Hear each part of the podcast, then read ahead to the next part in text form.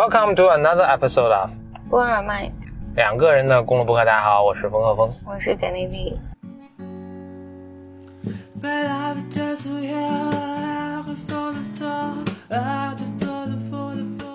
那我们今天继续跟大家分享欧文亚龙给心理治疗师的礼物这本书。我们现在讲到哪了？看这次讲五十六十五、六十六、六十七、六十八。好，然后这四章之间呢，没有什么，没有什么关系。OK，嗯，没有任何关系。那它就仅仅是因为章节序号排在一起对，而已。嗯，不过它的各个章节其实都挺随机的，我觉都。挺独立的，所以我我觉得这这是我最早看这本书的时候，给了我一个很大的鼓励嘛，对鼓励或者信心，就是就是我觉得随便看。嗯我觉得写书，我我啊感觉就写成这样也行。对，就写书，写书不我觉得他还挺偷懒的。不不需要有一个，因为我我以前想你写本书应该是有一个非常完整的逻辑，嗯，宏观的一个能组织在一起，然后结果他这个就是独立的小篇篇。就有点像那个鲁迅先生，比如说他写杂文，其实就很杂嘛。行吧，我来讲六十五。六十五呢，他就讲说要寻找周年性的或者生活阶段的重要事件。嗯，很短一篇，就一页，其实就是两段微博。就纪念日是吗？这种嗯这种意思。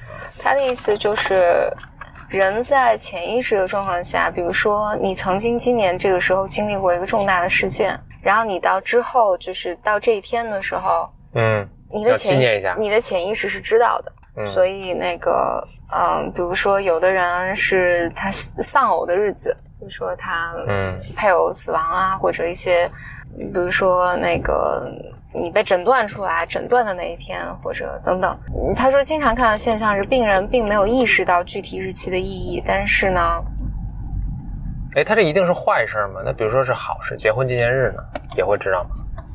为什么大家还老忘呢？就因为如果是结婚纪念日所带来的喜悦的影响，可能就不会带到心理咨询室不会去问里面欧文讨论嘛。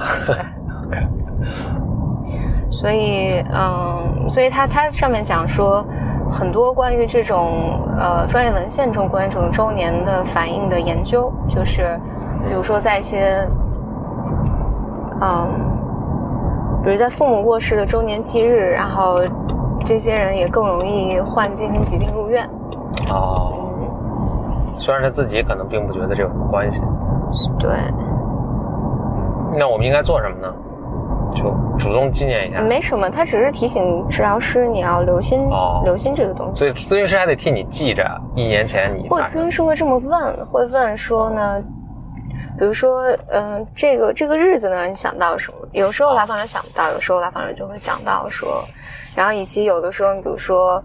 呃，我我就想到这个例子，我记得以前我们有讨论过，就是比如说你你的母亲在多大的时候结的婚，嗯然后所以比如她在二十三岁的时候结的婚，，OK，你到二十三岁的时候，她她就会变得异常焦虑，哦嗯，他会觉得时辰到了。对对对，所以这个并不是他的意识决定的，或者所以所以能看到有的时候就是一个一个人的妈妈可能。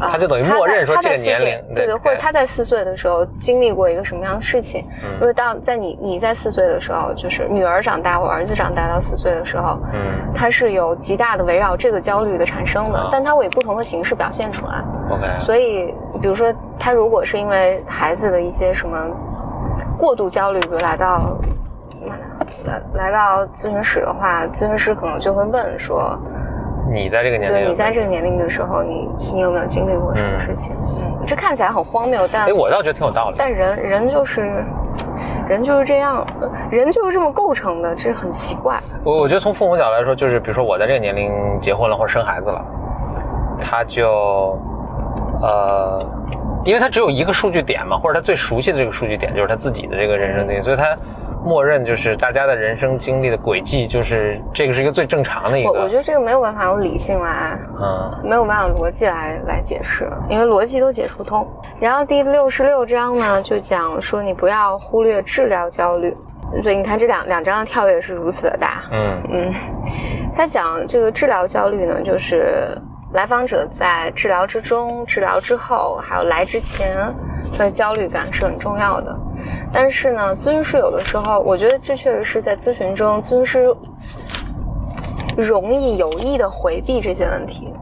你比如说，来访者来之前可能是有阻抗的，嗯然后或者来访者其实想来跟你谈论一些特别，比如上次我们的谈话让他非常难受，嗯，或者总之要要讨论到来访者和咨询师之间的关系，所以咨询师其实容易，嗯，就更容易回避这些话题，所以看起来我们是在讨论你这周的生活呀，或者等等等等，但其实我们回避了更重要的东西，所以他在这强调就是强调的就是那个你要跟来访者讨论，就是呃。比如说他来之前做了个梦，嗯或者他迟到了，或者上次的谈话可能对他有些冲击之类的，不要回避要跟他，嗯，就而且要主动的去去那个去讨论，嗯所以其实挺反人性的吧，这种这种训练。但是在这一章里面，大家如果看的时候，其实我不是他他给了几个那个他的治疗片段对话，我自己不是特别喜欢他这几个片段。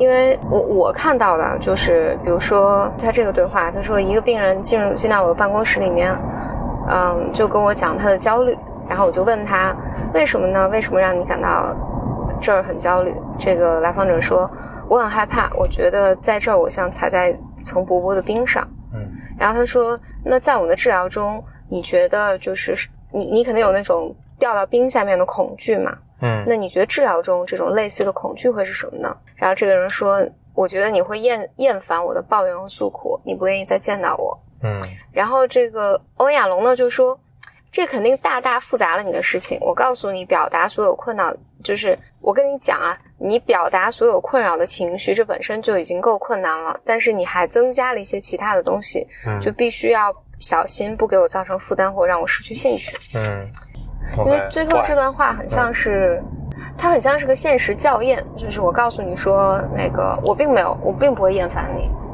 但来访者其实知道他你不会厌烦他的，你是说说这个其实也没什么用，对，说这个没什么，就是对，因为他给了三个治疗片段，都是这么结结尾的，就是他说这个是告诉他来访者试图安慰的对方，对，但实际上，当然我就我我我接受的这个训练里面，一般在这儿会讲说，你比如说你会厌烦我的抱怨和诉苦，不愿意再见到我，在这儿一般治疗师会 hold 住，不会跟你直接讲现实教养的东西，嗯，就是会现实教验这个词听着很或或者深刻，就能解释一下？也其实不深刻，就其实就是我不会告诉你说不不不，我不是这么想的，嗯啊，这是叫 reality check，对对对，哦嗯，其实其实治疗师在这儿会问更多，就是那如果你觉得这种这种恐惧会带给你带来什么？比如如果我真的厌烦，你会害怕什么？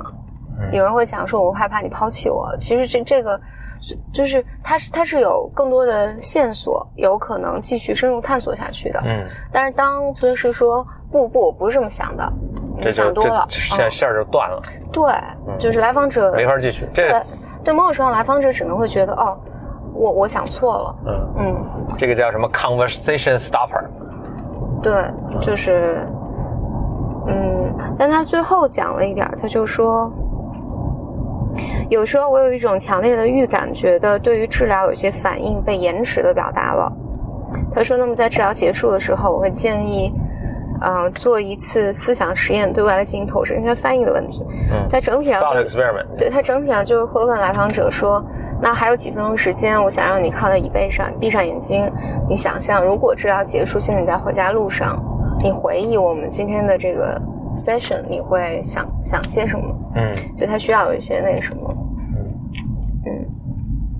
但是仍然，我觉得对于大多数来访者来讲，在这种状况下，他都很难真实的表达特别真实的感受。嗯，那你觉得怎么会更好的做你？只能，我觉得你只能在这儿给他一个，给他一个空间，但是他不一定在这一次就告诉你，他有可能在咨询的很多次之后跟你讲说，上一次你这么讲的时候，就只能等着，只能等着。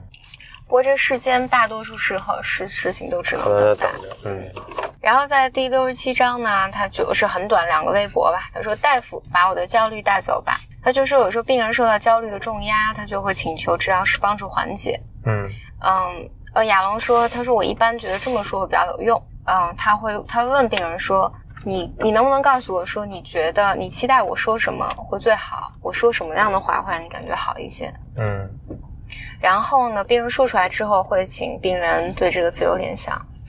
就比如说，其实很多来访者会说，嗯，他会讲出他内心真实的愿望。这个愿望有可能是我希望你告诉我我是好的，嗯我希望你告诉我我是理想的。呃，这个书上写的是最美丽的、最完美的孩子。嗯然后接着亚龙说，我会我会重复他的话，然后来一起检验这些话所带来的效果，还有随之而来的其他的感受。嗯，我并不知道为什么他要突然写了这么一张，啥意思？但这章就结束了。嗯。嗯。然后第六十八章是我今天看起来觉得特别无厘头的一章，，OK，它叫《关于爱的刽子手》，嗯嗯，爱情杀手，而且这张还比较长，它很罕有的发了一二三四五六，OK。对，五页，OK，花了五页来讲。说啥了呢？但大意呢，就是说，他说我不喜欢和正在恋爱的病人一起工作，哦 shit，嗯。因为他说爱和心理治疗根本上是不和谐的。，Oh no，嗯，他说好的心理疗心理治疗师呢是寻求光明的，你可能理解的更多。嗯但是他他说这种特别浪漫的爱情呢，正是由神秘感所维持的，你就不让你想那么多。嗯，嗯，所以做的现在，所以他大了，他他花了大量时间来讲那个爱情这件事儿。嗯我不知道为什么他要讲这个。我我能从中得到的一点东西就是，就是你在爱情中是处在一个迷恋的状态嘛，嗯。然后他就，我觉得他，因为他自己好像表达他不喜欢迷恋的这种状态，嗯。所以我觉得更像全篇通篇他在说服自己迷迷恋迷恋这个状态也是 OK 的。，OK，迷恋的这种状态，就是他说到有一个还挺挺挺逗的，爱情他这种疯说就说在爱情中你终于对疯癫的这种状态，嗯。你你终于嗯离开了自我的那种孤独状态，进到了一个两个人在一起的那个幻想之中，嗯大概是这个意思吧。它整体来讲，就是因为你你要在恋爱中，你你要在治疗中呢，那肯定你们会讨论，哎，你你对他是不是有过度理想化呀？嗯然后你是不是把什么父亲投射在他身上啊？是等等等等，这就是爱情刽子手。说一谈了这个这个就恋爱别谈了，对，嗯，玩完了，所以整体上他就说你要只能去理解他的状态呢，不要去批评或者不要去。嗯但是他说这个我没有这个感受，所以你说你没有作为咨询师没有作为咨询师我没有，没觉得是爱情我，我我我对对我我我没有我没有觉得谁在一个迷恋的状态下，就是或者这个迷恋的状态给我带来困扰。对，好啦，这就是我们要不还有点时间再讲两章吧？好吧，第六十九章，哇，今天一口气讲七十，反正快完了，终于快完嗯，了。还差十几章，到二零二零年应该能讲完。而后面很多人讲梦的，其实我们在那个精神分析理论里面讲了很多关于梦的东西。嗯，要不大家大家去听那个吧。呃，但是听咱们这个播客的 Blow Your Mind，大家可能不知道精精神分析理论是是就是我们指的是什么。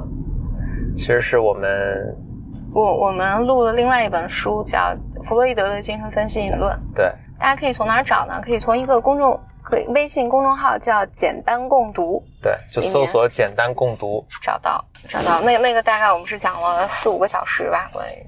然后在第六十九章呢，也是两条微博，然后他就讲说你要了解这个，嗯、案例的历史，就是包括病人的主诉啊，他当前的问题啊，他的生活史啊，等等等等。他就说，因为你你你你你刚学习的时候，你你会有点像很机械、很刻板的，像医生见病人一样。那你给我讲这个讲这个讲这个讲，我也确实有有有有有有见过，肯定有这个过程。呃，有见过咨询师这么做，但他说你你你你这个咨询师更成熟一些呢，这个就是更自然而然的事情，它本身治疗过程的一部分，嗯，就是就像做饭一样，你看那个新新学的都是严格的照着那个菜谱做，，嗯，等到像你现在已经可以随便自由发挥。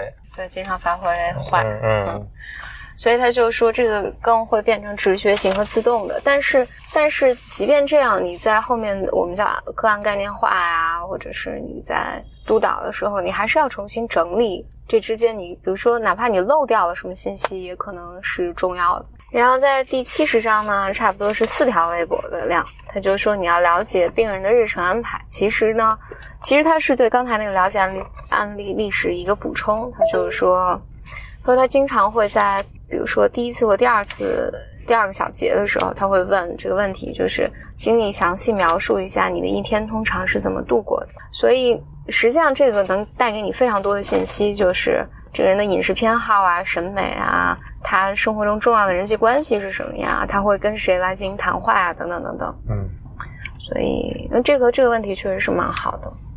我觉得在很多时候，我自己想的，反正这个问题是很很很很有用的。OK，这个问题什么？你再再再重复一遍，怎么真的？就是说，你能不能给我描述一下你平时一天是怎么度过的？OK，这面试中也经常有这种问题。描述一个你典型的一个工作一天，你你你你具体做时间是怎么安排？是的，对。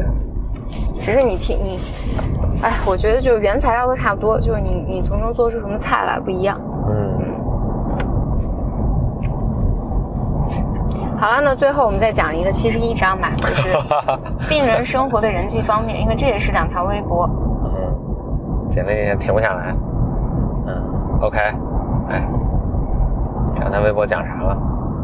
他就讲你要了解这个病人生活中的人际到底是怎么样的。嗯，就是跟刚才是一样的，就你问他你平时一天怎么度过，然后同时呢，你会非常非常在意他生活中每一位重要人物的状况，以及比如说最近的一天里面，这个病人是怎么和其他人交往的，包括这个病人。